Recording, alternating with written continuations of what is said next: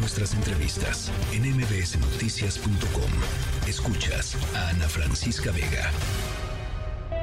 Corre cámara. Cine, cine, series, series, stream, stream, con Arturo Magaña.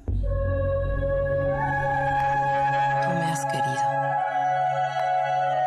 Ahora es momento de que me dejes. Tu momento de volar.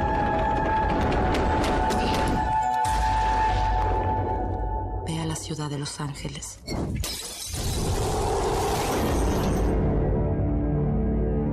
You can't just sit out here all alone night after night. You know how many jobs there are in this town? One.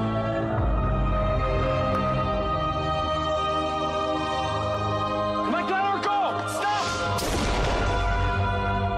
Are you a soldier? Lauren, my name is Carmen. Carmen.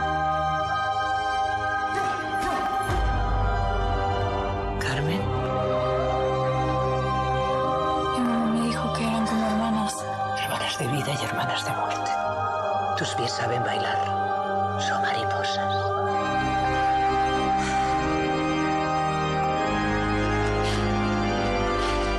Recuerda siempre que de lo que huyes lo acabarás encontrando, vayas donde vayas.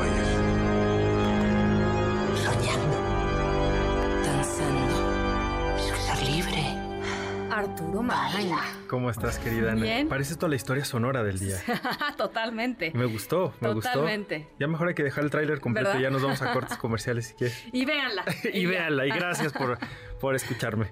¿Cómo estás? Bien, contenta de tenerte aquí en cabina. Igualmente, igualmente, y la verdad es con una historia increíble que, así como espero que a ustedes les haya emocionado con tan solo escucharla, creo que verla es fascinante. De entrada, yo sé que tú eres fan de Succession. Sí. La música que, que Sí. acompañó esto que acabamos de escuchar es de Nicolas Britell, el Ah. compositor de Succession y de ese tema musical que ya llevamos en la cabeza desde hace mucho tiempo. Sí, sí, sí, sí. Y esta película que se llama Carmen, como ustedes justamente ya escucharon, es del director Benjamin eh, Milpit. Él debuta ahora en el cine, eh, en la silla de dirección, pero él antes era eh, coreógrafo de muchas películas. Una de ellas fue El Cisne Negro de Darren Oh. Aronofsky con Natalie Portman. Uy. Y esta historia, que es la reinterpretación moderna de esta ópera clásica de- del mismo nombre, Carmen, se convierte literalmente en un viaje onírico de, eh, entre México y Estados Unidos, donde toda esa fuerza que nos mueve las entrañas, todas esas cosas, sentimientos eh, de amor, de desamor, de desesperanza, de, de- de- de todo eso que nos, nos mueve eh, a los seres humanos, está representado aquí a través del baile, a través de una historia en la que una mujer joven llamada Carmen tiene que huir de su lugar de origen aquí en México porque a su madre la mataron. Es muy interesante que la- una de las primeras escenas que vemos en esta película es a su madre frente a un criminal, frente a un revólver que le está apuntando hacia ella y ella lo único que hace es bailar y se escucha el resonar de sus zapatos en, en una tabla y ella conforme se siente cada vez más amenazada baila más y eso es todo lo que permea a lo largo de, de la película no es el típico musical en el que yo te veo a ti Ana y, y te hago una canción de tres minutos y medio con coreografía donde todos bailamos sobre Sí, sí, y sí. cantamos sobre ti sino que más allá de eso aquí el baile Es parte de la parte. narrativa, eh, digamos, de, de la fluidez de la película. Exactamente, e incluso llega hasta sustituir las, Qué las bárbaro. palabras, lo cual a mí me parece eh, muy interesante. Y si, y si eso no le es suficientemente interesante a ustedes, eh, les cuento que está protagonizada por una actriz mexicana muy talentosa llamada Melissa Barrera, que desde muy joven se fue a Estados Unidos a buscar eh, triunfar en Hollywood y hoy es la protagonista de la- las nuevas películas de la saga de Scream, esta saga icónica de terror Sí, sí. y comparte la pantalla con Paul Mescal, el protagonista de After Sun, una gran película que pueden ver en Movie, que estuvo nominado él incluso al Oscar por este gran papel, y ambos lo que hacen es explosivo en, en la pantalla. Es una película de una hora y media más o menos, que ha dividido muchísimo a la crítica. Habemos quienes, como yo, la amamos y hay otros que han dicho las peores cosas de la vida.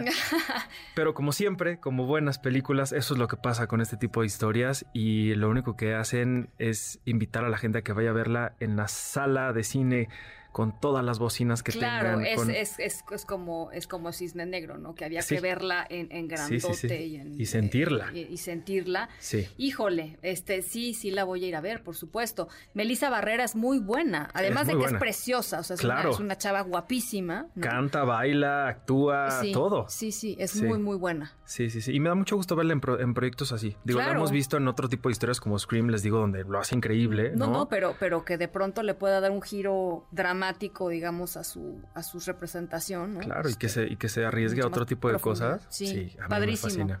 Sí. Me encanta. Carmen, ya está en los cines. Buenísimo. Ahí, lo, ahí la pueden ver. No en todos los cines, porque es el tipo de películas que no siempre llega a todos los cines, pero que si ustedes la buscan por ahí, va a estar en un cine cerca de, de su casa y estoy seguro que, que les va a encantar. Eso por un lado. Y por otro, te quiero contar de una serie que me encontré en Apple TV que podría definir como una telenovela, así un telenovelón por los aires, Ajá. porque se trata de, su título es Secuestro Aéreo, es protagonizada por Ah. Idris Elba. Y he de confesarte que uno de mis grandes gustos culposos es este tipo de historias que tienen que ver con aviones. Ajá. Y si están estos aviones en peligro y la gente adentro, Mejor me todavía. gusta más. Exacto. Entonces, la verdad es que esta historia me atrapó desde el momento en el que supe que trataba de una historia eh, de- del secuestro de un vuelo que iba de Dubái a Londres, en el que este vuelo durante siete horas estaba secuestrado por un grupo de terroristas. Cuando vi el primer capítulo, les juro que es la cosa más inverosímil de la vida. Porque ustedes, si ustedes han utilizado un avión, saben que si tú te subes con un shampoo de más de 100 mililitros, bueno, el ejército Adiós. llega y Sí, te claro. tira en Sí. dos segundos. Sí. Aquí los secuestradores traen armas, balas de verdad, o sea, todo lo que uno pueda imaginarse que no se puede subir a un avión, Lo logran subir. ellos lo tienen. Ah, mira qué. Sin ningún problema, entran a la cabina como si nada, ¿no? Hay unas cosas muy extrañas que pasan para que entren a la cabina del, del piloto, en fin. Cuando uno pasa todo eso inverosímil, verdaderamente disfrutas esta serie, Ah, sí. este thriller. Ah, Sí, mira, eso está bueno. Sí, eh, lo único malo y bueno al mismo tiempo son siete episodios, apenas van en el tercero. Y creo que conforme va eh, avanzando la historia, cada uno termina de una forma en la que ya quieres que sea la siguiente semana para que puedas ver. Pues es lo que es una buena serie, ¿no? Exactamente, un buen thriller, claro. buen y además, pues Idris Elba que tiene una personalidad increíble, que además, y que esto se me, se me pasó a decirles, es este hombre llamado Sam Nelson que como el- la típica historia de, de- de- igual de este tipo de, de situaciones, él es el mejor negociador. Es decir, él se dedica literalmente a eso, a resolver problemas. Cuando hay algo muy complicado, a él lo llaman y da la casualidad que él está ahí, ¿no? Ya no es Denzel Washington con estas películas que hacía siempre de negociador, ahora es Siempre. Idris Elba. Anda. Y lo hace muy bien, la verdad. Entonces, Apple TV, decías. En Apple TV Plus se llama Secuestro, Secuestro aéreo. Aéreo. Apenas van en tres capítulos. El próximo, se supone que los martes y miércoles salen los nuevos capítulos, pero desde el lunes ya lo pueden encontrar. Ok. Entonces, si son desesperados igual que yo, desde el lunes pueden ver el siguiente capítulo. Son siete en total, porque este vuelo, como son de siete horas, cada, Ah, cada capítulo es, digamos, como. ¿cómo está-. ¿Te acuerdas de esta serie de 24? Genial, era buenísima. Eres- Con- ¿Cómo se llama este? No me acuerdo ahorita de, de este actor que hacía la serie de 24, pero es más o menos así. Buenísimo, buenísimo. Sí, no es que que sigan- eran 24 horas, ¿no? Entonces ibas Cada contando capítulo. que cada, una, sí, exacto, cada capítulo, entonces tic, tic, tic, dices, Exacto. ¿no? Sí. Cada hora, era cada hora. La temporada era una hora, La era un día. Era un día, exactamente. Exacto. Y cada hora era que- cada capítulo. Era ca- cada capítulo. ¿no? Acá Este, es más o menos lo mismo. sí. No nos están, no nos está ayudando la producción con el nombre de el señor Ahorita, de ahorita que nos digan. Kiefer Sutherland. Kiefer Sutherland, gracias. ¿Dónde estará ese hombre? Pero bueno, eh, sí, seguramente les va a gustar. Que era bueno también. Era ¿eh? bueno. Era bueno. Era galanazo de. Y en su época, pues era el, el- héroe El- de acción.